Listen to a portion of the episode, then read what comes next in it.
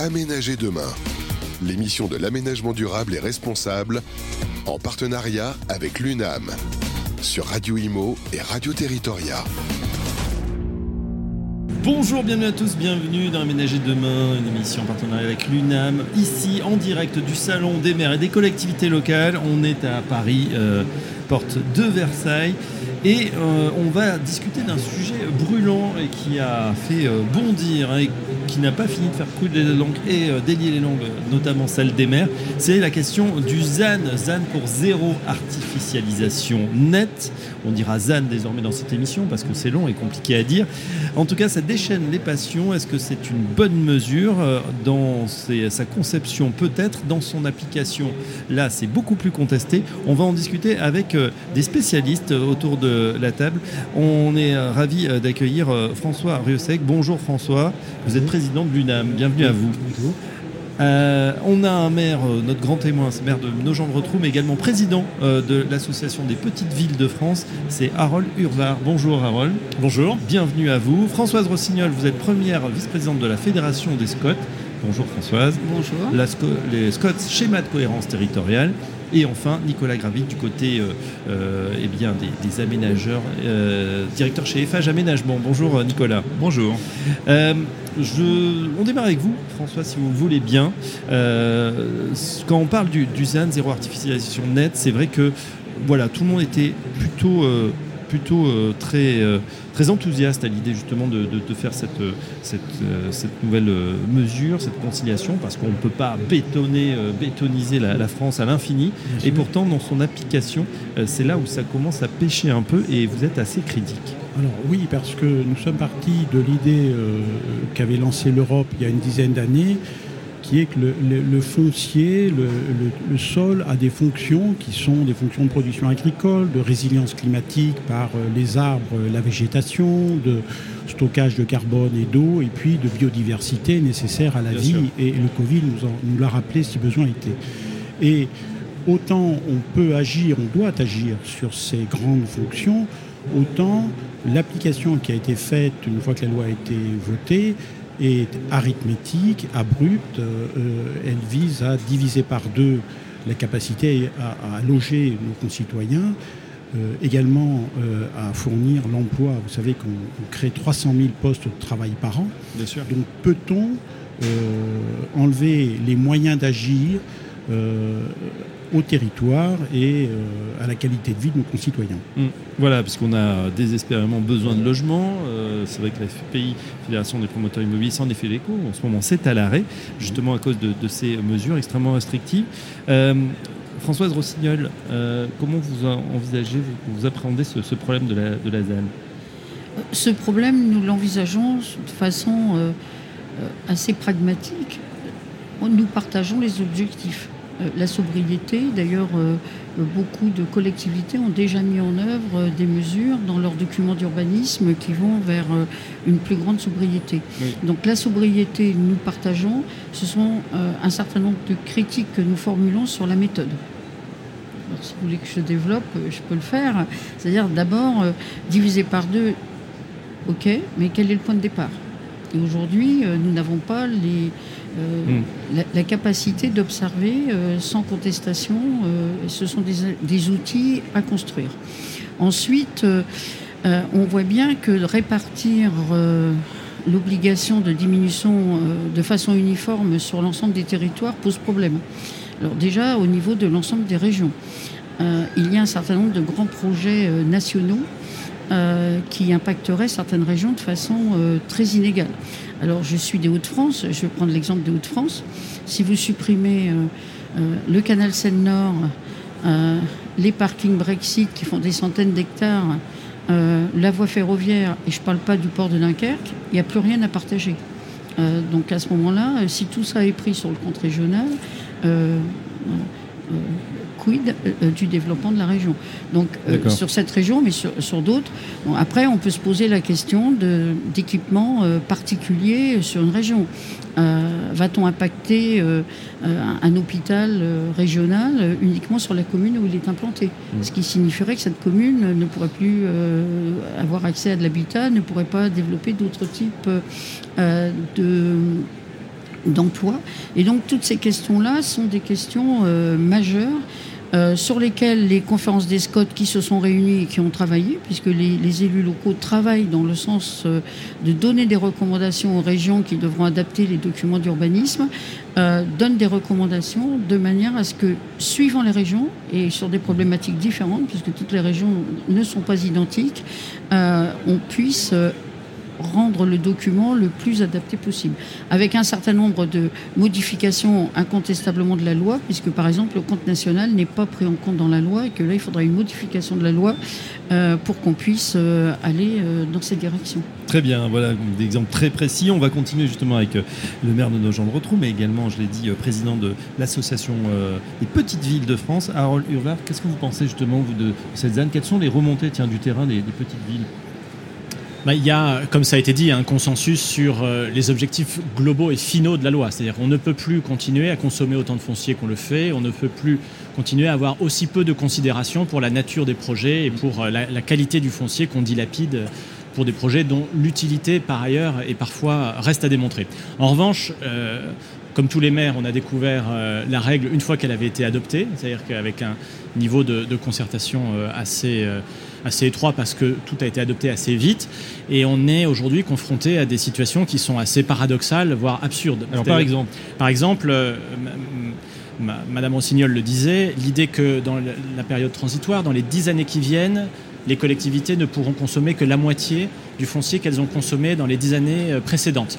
Donc ça a pour effet euh, de façon très évidente de faire en sorte qu'une collectivité qui a déjà fait énormément d'efforts de, sobriété foncière, qui, de reconversion de friches, qui a fait euh, très attention et qui a investi énormément dans des projets qui sont coûteux parce que euh, plutôt que d'investir sur des terrains neufs, reconvertir des terrains anciens, ça coûte plus cher la collectivité qui fait cet effort-là et donc qui a consommé peu de, foncier va être pénalisée, alors que celle à côté... Elle est pénalisée pour avoir été bonne élève finalement. Elle est pénalisée pour avoir été bonne élève, alors que la collectivité, l'intercommunalité d'à côté qui a fait euh, des grandes surfaces, des lotissements à chaque sortie de village... Des grands parkings. Des grands parkings et tout ce que vous voulez, va avoir deux fois plus euh, de, de foncier euh, que les autres. Donc ça, c'est un premier exemple d'une absurdité qui n'est pas tenable dans le temps et qui fait que plutôt que d'avoir une règle euh, comme euh, une règle générale, il faut impérativement prendre en compte bah, la qualité des projets et le, foncier disponible. On a un sujet majeur pour le développement en nombre d'habitants, qui d'ailleurs, du coup, va, cette mécanique va avoir comme conséquence d'avantager encore pendant 10 ans mmh. les grandes métropoles aux dépens des territoires les plus fragiles. Et puis, il y a un sujet sur le développement économique. Moi, je suis élu d'un territoire qui est assez industriel. Euh, je n'ai bientôt plus que vu le nombre de, projets d'investissement industriel qui sont majeurs avec la suite du plan de relance. Nous n'avons de moins en moins de, de, foncier. Moi, deux hectares, je suis vice-président à l'économie de ma région. Euh, les grandes agglomérations n'ont quasiment plus de foncier. Euh, nous, nous, sommes dans la situation où nous refusons des projets de développement industriel parce que nous n'avons plus de foncier. Et donc je dis simplement que L'État a mis 110 milliards sur la relance, la relance industrielle, maintenant France 2030, le PIA. Mais il n'y a plus de place si on a déjà qu'on n'a pas de main d'œuvre, si en plus on n'a pas de terrain et pas de bâtiment, la reconquête industrielle de la France euh, va très vite euh, arriver à un plafond inévitable. Donc objectif louable, mais dans l'exécution, ça pêche un peu. C'est ce qu'on retient en tout cas de, premier tour de table. On termine avec euh, effectivement Nicolas Gravit. Vous êtes chez FH Aménagement. alors chez, chez les, voilà, les, industriels, on a l'habitude de s'adapter de toute façon. Hein. on, est agile. pour autant, vous aussi, quel est votre point de vue justement sur, ce, sur cette mesure? Nous sommes agiles et nous sommes euh, bah, comme tout le monde autour de cette table, d'accord avec les objectifs initiaux de cette, de cette loi. C'est une évidence. Euh, donc un groupe comme le nôtre qui travaille sur tous les territoires euh, de, notre pays, voire même à, l'international, on est confronté, qu'on soit en milieu urbain, en milieu dense, en milieu périurbain, à ces sujets. Et donc on s'adapte. Et notre volonté, c'est de, en tant que professionnel de l'aménagement, c'est de dire que de manière opérationnelle et si les dispositifs sont prises en compte au niveau local, au niveau des bassins de vie, bah, nous, professionnels, on va s'adapter. On, fait face à un certain nombre d'injonctions contradictoires. Aujourd'hui, on se pose des questions sur quel, territoire devons-nous investir, où devons-nous produire du logement, où devons-nous produire de, de l'activité. On regarde tout type de territoire, qu'on soit en milieu urbain ou en milieu euh, périurbain. Et donc Lausanne nous impacte aussi. Je, souscris complètement ce que vous venez de dire sur le développement des activités économiques dans un certain nombre de territoires. On a été confronté à des discussions avec un certain nombre d'élus qui nous ont dit exactement la même chose. Donc on, doit s'adapter. Et nous, ce qu'on dit, c'est que le, à partir du moment où la collectivité locale euh, a, pris en compte dans ses documents d'urbanisme des choses raisonnables qui tiennent compte des problématiques de densité en, zone dense, en zone centre, et des problématiques d'extension urbaine, on, peut y arriver. Et à ce moment-là, on peut travailler sur les friches, les friches en milieu dense, les friches en milieu périurbain. On parle toujours des friches, euh, des friches commerciales, euh, c'est un, vrai état de fait dans, certains secteurs, mais aussi les friches de l'État. Et l'État doit aussi montrer l'exemple. Euh, il y a un certain nombre de, fonciers disponibles de l'État qui ne sortent pas ou ont du mal à sortir malgré toutes les annonces qui ont été faites dans, le temps. Et quand ça se fait, ça prend un temps fou. Donc on a cette contradiction et aussi le, l'idée de cette loi, c'est de retravailler la ville sur la ville, hein, euh, rechercher à densifier, mais aussi que cette densification soit acceptée. Et aujourd'hui, regarde dans les grandes métropoles, là où on peut estimer qu'il y a de la densification, elle n'est pas forcément acceptée. Et on a constaté depuis notamment les, les dernières élections, depuis le, phénomène du, Covid, etc., un, un certain frein d'un certain nombre d'élus sur le lancement d'opérations qui nécessitent une, certaine forme de densité. Donc oui, c'est un sujet, on s'adapte, mais je pense qu'il y a beaucoup de solutions et, l'aménagement, le métier d'aménageur, quel que soit son statut, qu'il soit public, privé, a beaucoup de réponses à apporter et, ça permet aux élus de, contrôler euh, un développement euh, qui ne soit pas anarchique. Mmh. En ouverture du débat sur la transition écologique avant-hier, le ministre de la Transition euh, écologique, Christophe Béchu, a justement écouté, entendu hein, peut-être les doléances de, certains. C'est vrai que dans, certaines mesures, on en a cité quelques-unes, il y en a une qui consiste aussi à considérer les parcs et jardins comme de l'artificialisation. Voilà. Euh, là, euh, c'est vrai qu'il était temps de, de, se mettre Il va, il va dire que ça va être, euh, il y aura une, sûrement une nouvelle mouture de texte réglementaire. Est-ce que François Russec, pour vous, c'est important que ça soit revu et corrigé? C'est indispensable. C'est indispensable de sortir d'une vision arithmétique. Je rappelle quand même que la France est le pays d'Europe qui a la plus grande croissance démographique.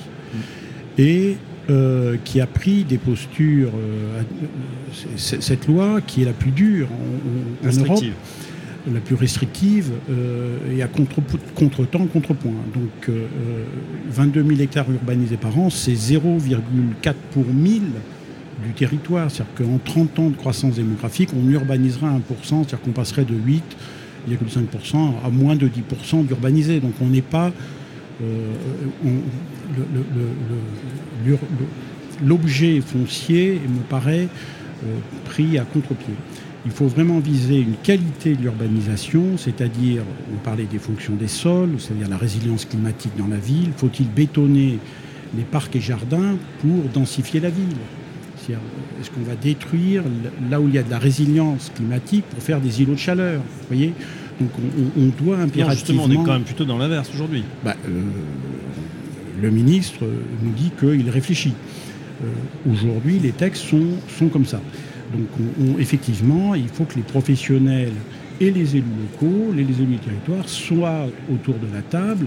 Et nous, ce que nous proposons, plutôt que d'avoir une loi euh, qui, continuerait de s'appliquer de façon verticale, euh, d'aboutir à une contractualisation de projets, une contractualisation d'opérations entre les élus locaux, les opérateurs, voire les propriétaires fonciers, les habitants, c'est-à-dire une contractualisation territoriale, et puis qu'on puisse avoir des projets qui intègrent les fonctions des sols, qui intègrent les objectifs climat, les objectifs de résilience et également la question du carbone, la question des mobilités.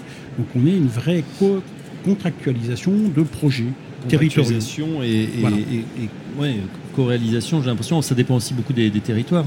Euh, ben oui, on appelle ça une vision d'aménagement du territoire. Exactement. Euh, c'est ce qu'on n'arrive pas à avoir quand on est dans une vision strictement comptable avec une règle générale euh, que tout le monde découvre après coup.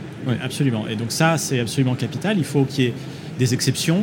Ça vaut pour les parcs et jardins, ça vaut pour les hébergements touristiques aussi. Hein. Vous avez des campings, vous avez des, euh, ça, c'est de l'artificialisation. C'est considéré comme... des zones euh, à urbaniser, donc euh, ça, n'incite pas à. Enfin, à un moment donné où des régions touristiques essaient de développer le tourisme de nature, c'est de quoi tuer la filière avant même son, développement.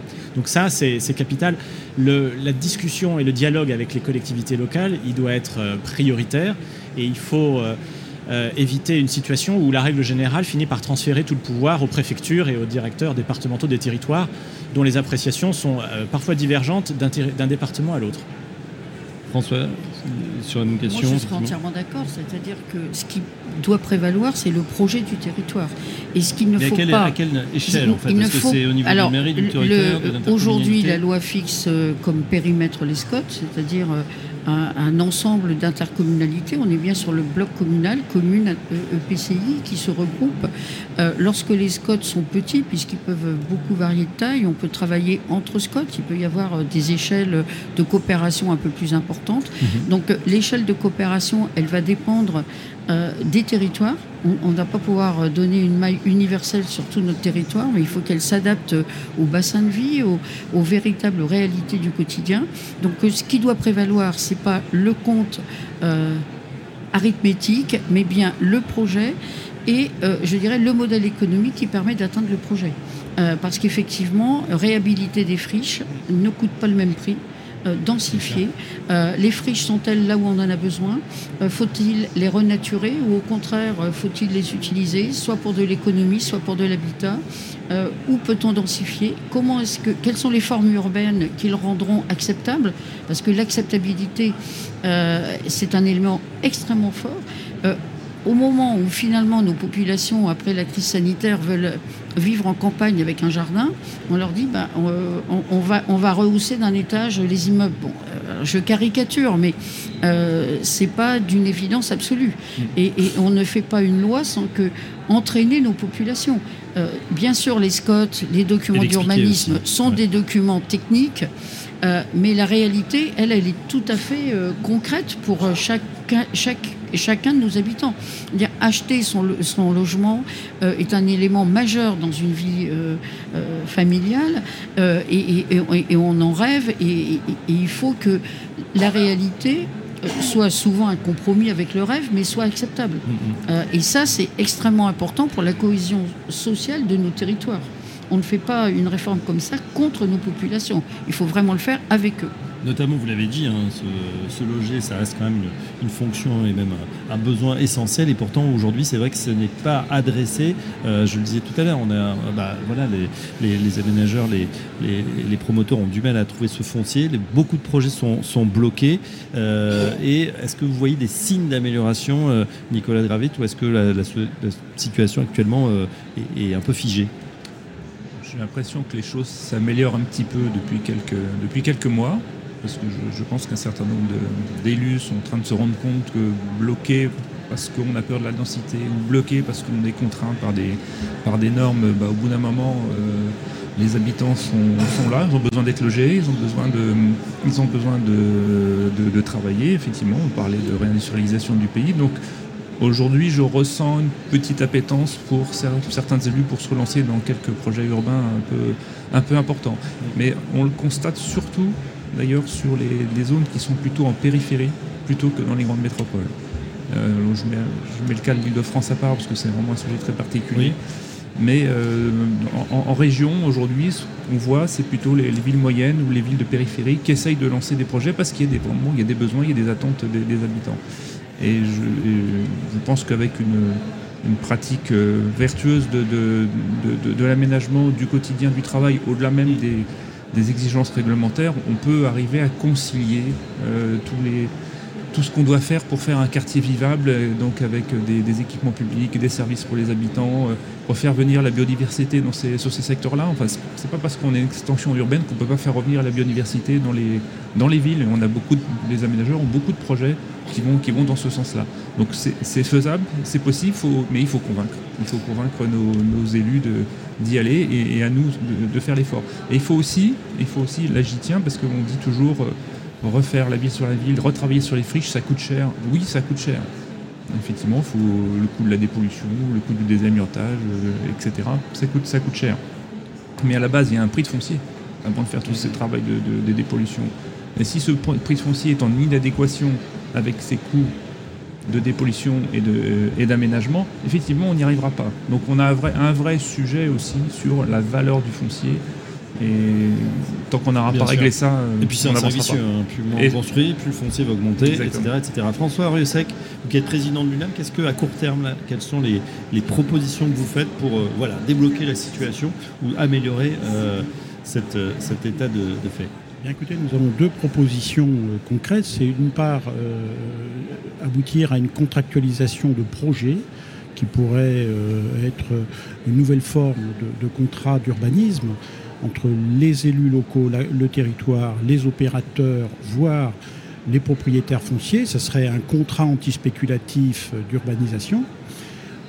Et puis, donc avec des densités, avec les fonctions, avec euh, tout ce dont on a parlé, qui convient aux différents types de populations. Et puis, le deuxième projet, c'est le permis d'aménager bioclimatique, c'est-à-dire un permis qui intègre le net du ZAN, hein, du zéro artificialisation net, c'est-à-dire qui intègre les fonctions des sols, les fonctions qu'on veut protéger dans l'opération elle-même, c'est-à-dire qu'on est de la résilience climatique, de la biodiversité, de l'agriculture urbaine, etc. Et nous sommes en train d'avoir un certain nombre d'opérations expérimentales euh, qui montrent que c'est possible, c'est Oui. quantifiable, c'est vérifiable, et euh, on est sur des pratiques qui permettront de, de concilier cette vision euh, de, de- de la qualité des sols, du territoire et de la vie avec une- des projets d'urbanisme qui continuent à bien loger les Français comme ils le souhaitent. Car aujourd'hui, on est dans le blocage, on est dans une dualité entre ce qui serait une ville qu'on ne cesserait de densifier et puis une campagne euh, où on ne sait pas très bien ce qui se passe. Donc euh, il faut sortir de cette dualité et intégrer une vision de la vie euh, sur ce partage de projets élus et euh, opérateurs. Et oui, surtout avec des Français qui, même si on le sait, euh, sont attirés euh, par la ville, à un moment euh, font face aussi à ce qui se passe au niveau de leur porte-monnaie.